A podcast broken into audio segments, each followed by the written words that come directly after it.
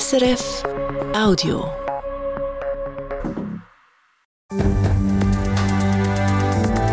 SRF 1, jetzt mit dem Regionaljournal. Regionalschall Schaffhausen. Massiver Rückgang. Die Nachfrage nach der SBB-Tageskarte bei den Gemeinden ist wegen einem neuen Konzept zum Teil deutlich zurückgegangen. Gute Idee. Der Schaffhauser Stadtrat unterstützt den Vorschlag für Aktionswoche gegen Rassismus. Ein Central Park für Zürich. Das verlangt Initiativen und ausgerechnet der rote-grüne Stadtrat ist dagegen eine Abstimmungsvorschau. Dann jung, ETH-Absolvent, Firmengründer und sehr ambitioniert. Wir reden immer von dieser Billion-Dollar-Company, also eine Firma, die einen Wert von einer Milliarde oder mehr hat. Und das ist absolut unser Ziel, dort anzugehen. Da sind wir zuversichtlich, dass wir das ankriegen. Wir stellen den Philipp Hachimina vor, der mit seiner neuen Sprachlehr-App ganz, ganz grosse Pläne hat. Das Wochenendwetter Hochnebel zum Teil langt aber gleich noch für ein bisschen Sonne. Am Mikrofon Hans-Peter Grünzi. Sie sind der grosse Renner. Die SBB-Tageskarten, die man bei der Gemeinde kaufen konnte.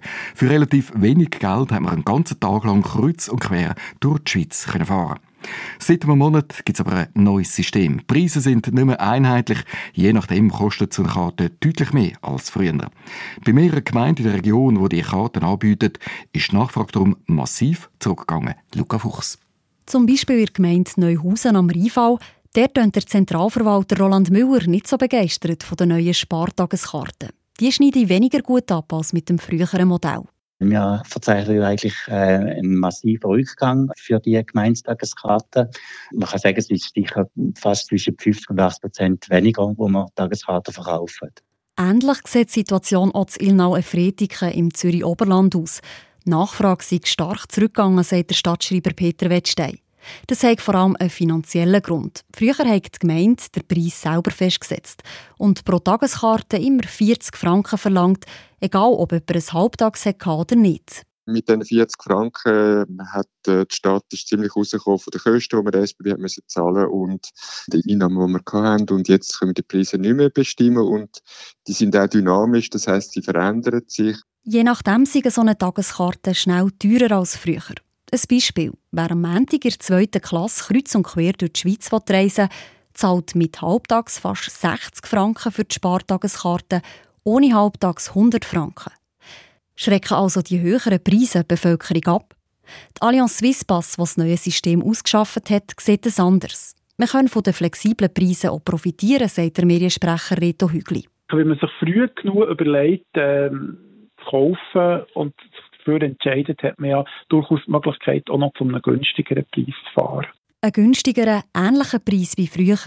Eingeführt hat der ÖV-Branchenverband das neue Modell wegen Erfahrungen in der Pandemie, wo die Bevölkerung weniger Zug ist gefahren. Stichwort «Bleiben Sie zu Hause». Die Leute haben in dieser Zeit auch weniger Tageskarten bezogen und die Gemeinden sind auf den Kosten bleiben sitzen. Anders funktioniert es jetzt. Die Gemeinden zahlen an SBB auch nur die Tageskarten, die sie wirklich verkaufen können. Gerade zum Beispiel Richterswil sieht in diesem Vorteil, wie der Gemeinderat Renato Pfeffer sieht. Es war bei uns nicht der treibende Faktor, gewesen, aber für die Gemeinde ist es natürlich positiv, dass wir jetzt gar kein Risiko mehr haben. Durch das, dass wir gar keine Leerkäufe mehr machen müssen. Überhaupt ist die Gemeinde Richterswil zufrieden mit den Spartageskarten. Die sind bei ihnen noch genau gleich gefragt wie früher. Die ersten Erfahrungen sind also anders als das Neuhausen am Rheinfall oder das Ilnau-Efretiken.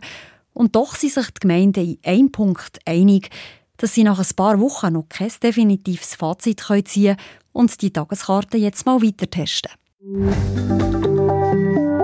Eine Aktionswoche gegen Rassismus. Der Stadtrat Schaffhausen könnte sich vorstellen, dass sich Schaffhausen an so einem Projekt beteiligt. Er will auf jeden Fall mal Vorabklärungen durchführen. Der Stadtrat unterstützt darum einen Vorstoß aus dem Stadtparlament, der so eine Aktionswoche fordert, wie er heute mitteilt. Der Vorstoß geht zurück auf verschiedene Aktionen, die die rechtsextreme Gruppierung Junge Tat im Herbst Schaffhausen durchgeführt hat. Zum Beispiel hat sie nach einem Tötungsdelikt Stimmung gegen Ausländer gemacht. In der Antwort auf den zweiten Vorstoß aus dem Stadtparlament schreibt der Stadtrat dann auch, dass er die Aktion der jungen Tat verurteile. Schon jetzt versuche die Stadt in Zusammenarbeit mit den kantonalen Stellen Radikalisierung und Extremismus zu bekämpfen, vor allem auch bei Jugendlichen. Gut zweieinhalb Monate nach seiner Freilassung hat die Staatsanwaltschaft vom Kanton Zürich ein neues Verfahren gegen den Brian eingeleitet. Grund sei ein Vorfall von Mitte Januar. Der Brian ist vor der Wohnung von einem Mann auftaucht und soll den beschimpft und bedroht haben.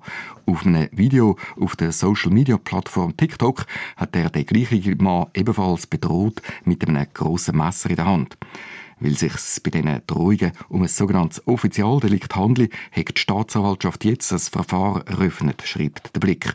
Vorläufig sagt Brian aber immer noch auf freiem Fuß. Wichtige Vertreterinnen und Vertreter vom Zürcher Gesundheitswesen haben sich heute zum zweiten Runde Tisch getroffen. Auf Einladung von der kantonalen Gesundheitsdirektorin Nathalie Rickli haben die Verantwortliche von mehreren Spitälern im Kanton und von der Personalverband diskutiert. Themen sagen unter anderem Darstellungsbedingungen gewesen, heisst in einer Mitteilung von der Gesundheitsdirektion. Konkret neue Gesamtarbeitsverträge für Assistenzärztinnen und Assistenzärzte und die Umsetzung von der Pflegeinitiative. Alternativen. Entscheide in diesen zum Teil sehr umstrittenen Fragen sind heute aber keine gefällt worden. Außergewöhnlicher Vorfall heute Morgen in Zürich im Kreis 4. Ein Mann hat etwa um 9 Uhr in einem Pneu von einem parkierten Auto geschossen. Die Polizei hat kurz darauf einen 30-jährigen Mann verhaften, der den Schuss wahrscheinlich abgegeben hat. Er hat auf jeden Fall auch noch eine Pistole bei sich gehabt. Warum der Mann auf das Auto respektive auf den Autopneu geschossen hat, ist noch nicht bekannt, wie die Stadtpolizei weiter mitteilt. Eine Velofahrerin, die zufälligerweise gerade vorbeigefahren ist, hat ins Spital gebracht werden. Sie hätte möglicherweise ein Knalltrauma. Regionaljournal Wochengast. Am Sonntag ist es der Andras Gurovic. Als Mitglied vom Verwaltungsrat bei GC hat er eine wichtige Rolle dabei gespielt, dass der Zürcher Fußballclub jetzt die amerikanischen Hände ist und dem Los Angeles FC gehört. Mit dieser Übernahme hat mir jetzt aber nicht einfach einen reichen Onkel, hat Andras Gurovic die Erwartungen gedämpft. Was aber erwartet er konkret von dieser Zusammenarbeit?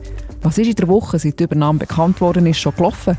Und hat GC jetzt eine Chance, um wieder vorne mit dabei zu sein? Wir reden mit dem Andras Gurovic diesen Sonntag um halb sechs im Regionaljournal Zürich-Schaffhausen, hier auf dem Eis. Es klingt extrem verlockend. Ein anderthalb Kilometer langer Park am linken Ufer vom Zürcher Seebecken. Viele Bäume, viele Wiesen, Bänke, wo man drauf kann sitzen und natürlich kein Auto. Das verlangt die Initiative Mietenpark. Man könnte fast meinen, das ist exakt das, was sich der linksgrüne Zürcher Stadtrat schon immer erträumt hat. Der ist im Hinblick auf die Abstimmung vom 3. März aber dagegen. Was also sind die Argumente für, was die Argumente gegen den Mietenpark? Antworten im Beitrag von Christoph Brunner. Die Stadt Zürich hätte jetzt die Chance, um so etwas überkommen wie den Central Park von New York, sagt der Remo Burkhardt. Es fehlt ein grosser zusammenhängender Park als Skyline für Zürich. Ein Juwel, ein Aushängeschild für Zürich. Der Remo Burkhardt ist im Vorstand der IG Seeberg, zusammen mit bekannten Zürcherinnen wie der Mitte-Nationalrätin Nicole Barandun, dem Architekt Walter Weschle oder dem früheren Sonntagszeitung-Chefredakteur Andreas Durisch. Beim Mieten gäbe es die Möglichkeit, um der Bevölkerung den See und das Seeufer zurückzugeben. Ein zusammenhängender Park für Zürcher und Zürcherinnen, für unsere Enkel, wo dort Natur hat, ohne Verkehr, ohne Lärm, Bäume. Der letzte grosse Wurf in Zürich. Für den letzten grossen Wurf müsste aber einiges anders aussehen als heute. Die Sukkulentensammlung müsste an einen anderen Ort zügeln, zum Beispiel in neuen botanischen Garten, schlagen die Mietenpark-Initiantinnen vor. Und vor allem die Strasse auf dem Mietengeben, wo jeden Tag mehr als 12.000 Fahrzeuge durchfahren, soll verschwinden. Und es ist vor allem diese Forderung, die die Mietenpark-Initiative aus Sicht vom Zürcher Stadtrat schwierig macht. Die Stadt hätte 20 verschiedene Varianten geprüft, wie man den Verkehr vom Mietengeben wegbringen könnte, hat die zuständige SP-Stadträtin Simon Brander heute vor den Medien gesagt. Man hat auch mit externen Büros zusammengeschafft, die das genau angeschaut haben, wie das möglich wäre. Grundsätzlich ist es ja eine Idee, die wir auch begrüßen, dass man mehr Grün- und Freiraum schafft am Ufer vom See. Und wir haben gesehen, dass es nur eine realistische Variante gibt, und das ist die mit einem unterirdischen Tunnel. Durch das würde dann ein gewisser Bereich frei werden, obendran, wo man für mehr Grün könnte nutzen. Es braucht aber weiterhin eine Straße, um zum Beispiel Versicherungsbauten erschliessen. Und die Kosten für das 700 Meter lange Tunnel unter dem Mietengeben schätzt die Stadt auf etwa 255 Millionen Franken. Darum fasst Simon Brandt zusammen. Der Aufwand ist riesig, es kostet sehr viel, der Nutzen ist relativ klein. Der Remo Burkhardt von der IG Seeberg stört dass die Stadtregierung darauf beharrt, der Mietenpark löse sich nur mit einem teuren Tunnel realisieren. Es gäbe andere Möglichkeiten, um den Verkehr noch anders durchzuleiten. Es hat eine Testplanung gegeben, wo ein renommiertes internationales Büro bewiesen hat, dass man das umsetzen kann. Es hat hinten eine Hauptstraße. An der Alfred-Eschen-Straße geht der Verkehr durch. Es funktioniert. Wir haben nie einen Tunnel gefordert und es ist ohne Tunnel machbar. Stadträtin Simon Brander winkt ab. Die Stadt hat die andere Variante genau angeschaut. Sie würde zu mehr Verkehrsüberlastung und Stau führen, es bräuchte zusätzliche Spuren und es würde mehr Auto- und Lastwagen durch die Wohnquartiere durchfahren als heute. Sowieso arbeitet die Stadt zurzeit dran, zum Seeufer aufwerten, ohne dass die Strasse am Mieten geben verschwinden bei der Hafenpromenade Enge gibt es über 100 Parkplätze, wo wir die Tiefgarage von der Swiss Rail verschieben und entsprechend den freigewordenen Raum umnutzen. Man kann dort eine Promenade machen mit mehr Bäumen, Sitzgelegenheiten. Bei der Sukkulentensammlung läuft im Moment die weiteren Arbeiten, wie man den ganzen Raum kann neu nutzen kann. Geplant ist auch, dass man den Knoten Alfred Escher Straße Miete geben gegen Norden verschieben, damit dort mehr Platz frei wird, wo man für mehr Grün kann nutzen kann. Darum empfiehlt die Stadt Zürich ein Nein zu der Volksinitiative Mietenpark. Der Remo Burkhardt von der IG Seeberg ist trotz dieser Abfuhr zuversichtlich. Jedem, der mir das zeigt, sagt, wir wollen so einen Park. Es braucht eine grosse grüne Lunge in Zürich. Wo sollen wir die sonst machen als am besten Ort am Zürichsee? Wenn wir jetzt Nein sagen, ist es vorbei für diese Geschichte. Über das Ende dieser Geschichte entscheidet das Stadtzürcher Stimmvolk am 3. März. Dann zeigt sich, ob die Stadt die Vision vom grossen Mietenpark gegen ihren Willen muss wahr werden lassen. Christoph Brunner über die Abstimmung zum Mietenpark in der Stadt Zürich. Stadtrat und Stadtparlament sind gegen die Initiative und bei den Parteien sagen auch SP, FDP, SVP und Grüne alle Nein. Die anderen Parteien haben noch keine Parolen herausgegeben. Die Abstimmung ist, wie gesagt, am 3. März.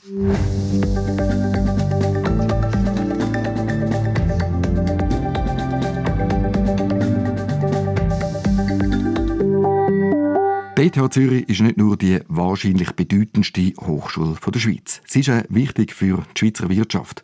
Und jedes Jahr gründen Studentinnen und Studenten aus der ETH auch eigene Firmen, sogenannte Spin-Offs.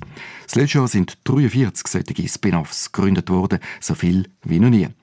Eine solche Firma heisst Quasel. Sie hat eine App entwickelt, die einem hilft beim Sprachenlernen. Der grosse Unterschied zu anderen Sprach-Apps, Quasel schafft mit künstlicher Intelligenz. Man hat also quasi immer seinen persönlichen Englischlehrer, seine persönliche Französischlehrerin dabei, und zwar im Handy. Mit dieser neuen App will der Gründer jetzt durchstarten. Der Peter Schümann hat ihn getroffen. Unterwegs mit dem Philipp Hacimina im Technopark Zürich, da wo über 250 Unternehmen, viele Start-ups ihre Büro haben. Quasel heisst Philipp Hacimina seine Firma, die er zusammen mit zwei Studienkollegen letztes Jahr gegründet hat. Ich habe ein Gimmi gemacht, das neusprachliche Gimmi. Ich habe dort lustigerweise auch einen von meinen Mitgründern kennengelernt, Samuel. Ich habe Italienisch gemacht, dazu mal erst Spanisch. Im Studium habe ich dann Informatik studiert an der ETH im Bachelor. Im Master habe ich dann gefunden, hey, ich möchte eigentlich auch noch ein bisschen mehr in die Business-Seite und habe dann den MTech gemacht, das ist so der Business Master von der ETH. Und nachher habe ich eigentlich gerade mit Quasel angefangen. Quasel, das ist eine App, die künstliche Intelligenz nutzt, zum Sprachenlernen. Und wie das geht, zeigt der Philipp Hacimina gerade selber. Er wählt auf seiner Quasel-App ein Thema aus und startet ein ganz spontanes Gespräch. Gut, also dann probieren wir das ganz schnell aus. Äh, Szene ist, dass man über Bücher redet.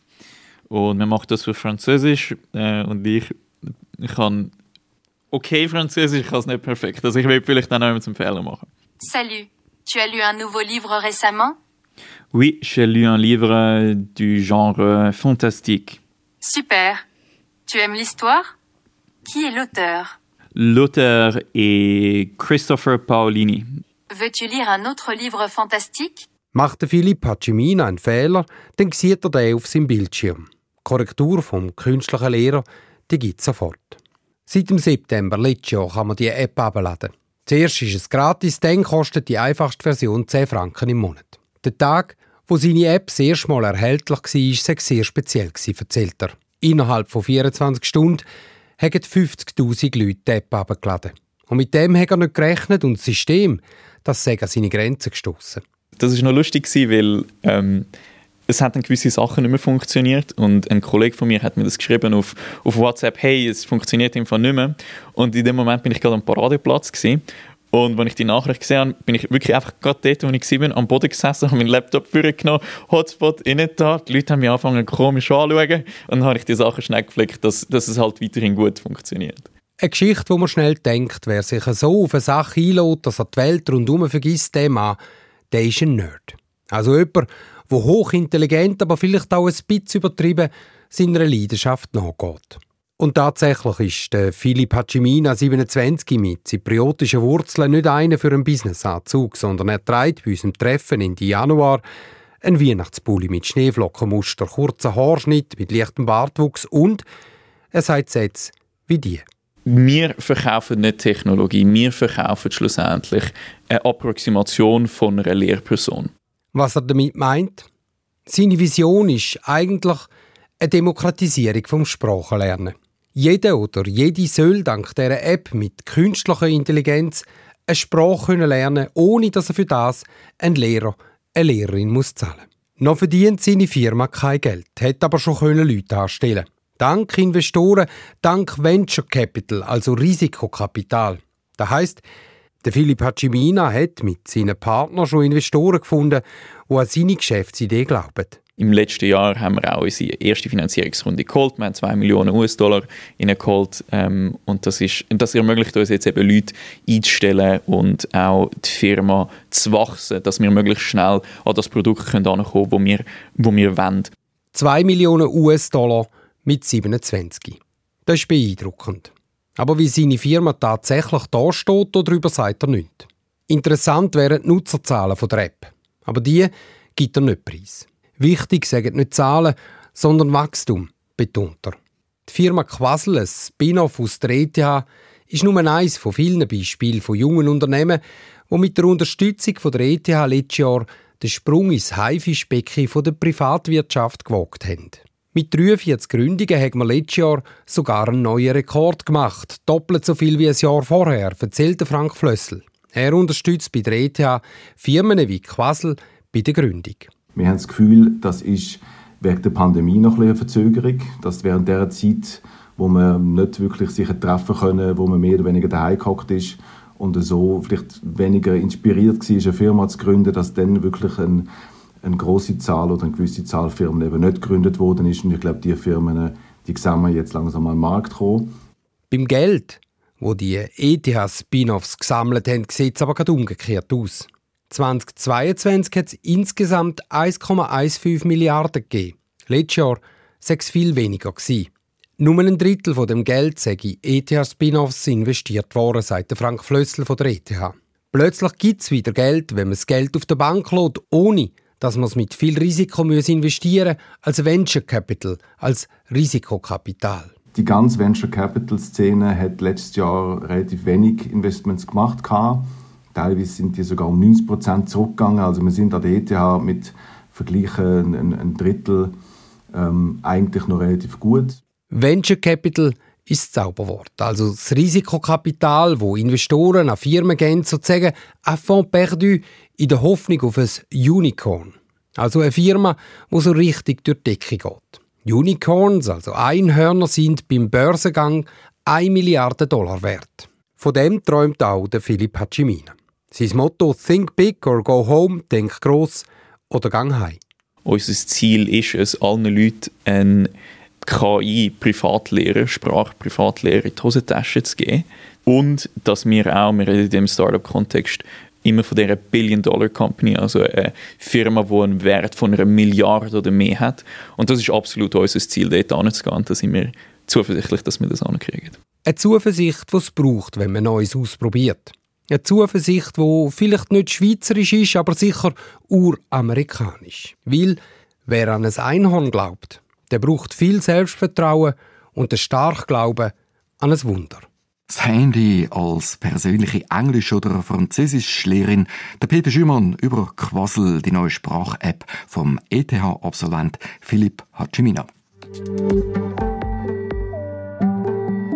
Drei Solothurner Altersheim verzichten bei einem Herzstillstand von einer Bewohnerin oder von einem Bewohner auf einen Einsatz vom Defibrillator. Sie sagen, nur die allerwenigsten überleben die Reanimation. Und die, die es schaffen, kommen häufig nicht ohne Schäden davon. Wenn so jemand das noch würde überleben ist es wahrscheinlich nur das Leiden verlängern und nicht das Leben verlängern. Im Magazin von Regional Diagonal reden wir über die spezielle Regelung. Und dann haben wir es noch vom Tyrannosaurus Rex, wo jetzt im Sauriermuseum zu Aartal zu sehen ist. Eine kleine Sensation, sagt der Forscher. Ein T-Rex kriegt man natürlich nicht alle Tage zu sehen, vor allem hier in Europa.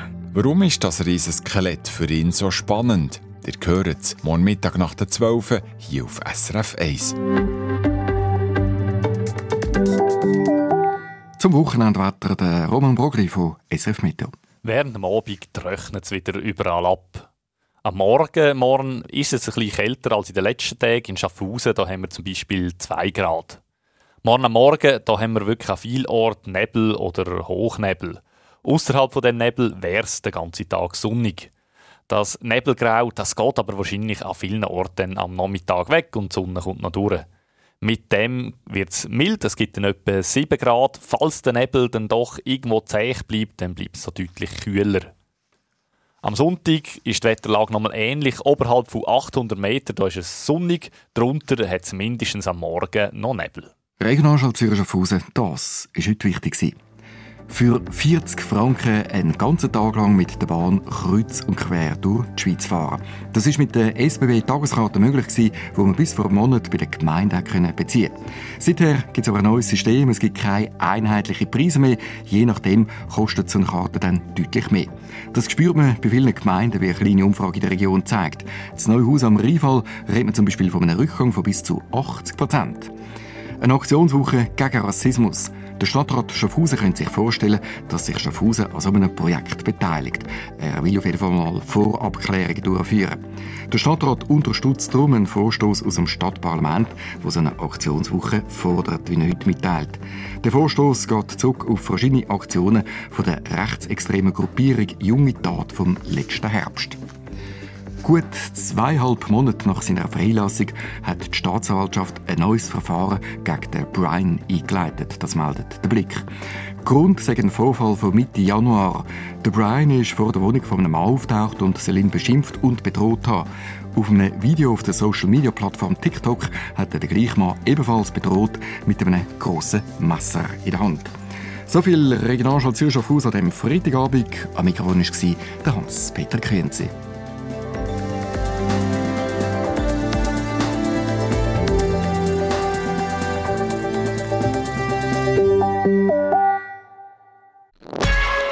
War ein Podcast von SRF.